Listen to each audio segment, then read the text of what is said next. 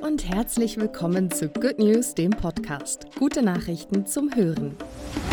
Mein Name ist Bianca und das ist der gute Nachrichtenüberblick. Endometriose ist eine der häufigsten gynäkologischen Erkrankungen. Bis sie bei Betroffenen diagnostiziert wird, vergehen im Schnitt sieben bis zehn Jahre. Forschende aus Deutschland, Frankreich und der Schweiz haben nun den ersten Speicheltest entwickelt, der Endometriose innerhalb von zwei Wochen feststellen kann. Eine frühere Diagnose ermöglicht unter anderem eine schnellere Behandlung und kann dabei helfen, chronische Schmerzen zu verhindern. Zurzeit kostet der Test 800 Euro und wird noch nicht von den Krankenkassen übernommen. Der Antrag für die Kostenübernahme ist jedoch bereits in Planung kostenlose Zahnbehandlung für obdachlose Menschen in Hollywood. Jay Grossmans ist Zahnarzt in Hollywood und hat die Organisation Homeless Not Toothless gegründet. Zusammen mit etwa 1000 anderen Zahnärztinnen behandelt er kostenlos obdachlose Menschen und Kinder, die bei Pflegeeltern oder in Kinderheimen leben. Mehr als 115.000 Patientinnen konnte so bereits geholfen werden.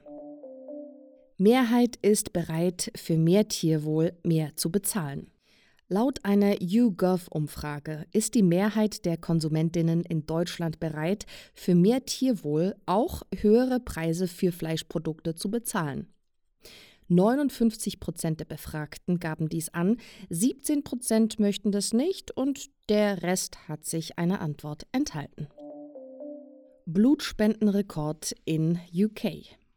Nachdem die britische Gesundheitsbehörde darauf hingewiesen hat, dass die Blutkonserven statt für sechs nur noch für zwei Tage vorrätig waren, wurden binnen eines Tages über 10.000 Blutspendetermine registriert. So viele wie seit 20 Jahren nicht mehr. Studie zeigt Wirksamkeit von Artenschutzprojekt. Eine Studie aus der Schweiz zeigt, dass sich Naturschutzmaßnahmen lohnen. Im Kanton Aargau entstanden in den letzten 20 Jahren mehr als 400 neue Tümpel und Teiche. Zehn von zwölf gefährdeten Amphibienarten konnten sich dadurch erholen. Good News, der Podcast, wurde euch präsentiert von der Good Family.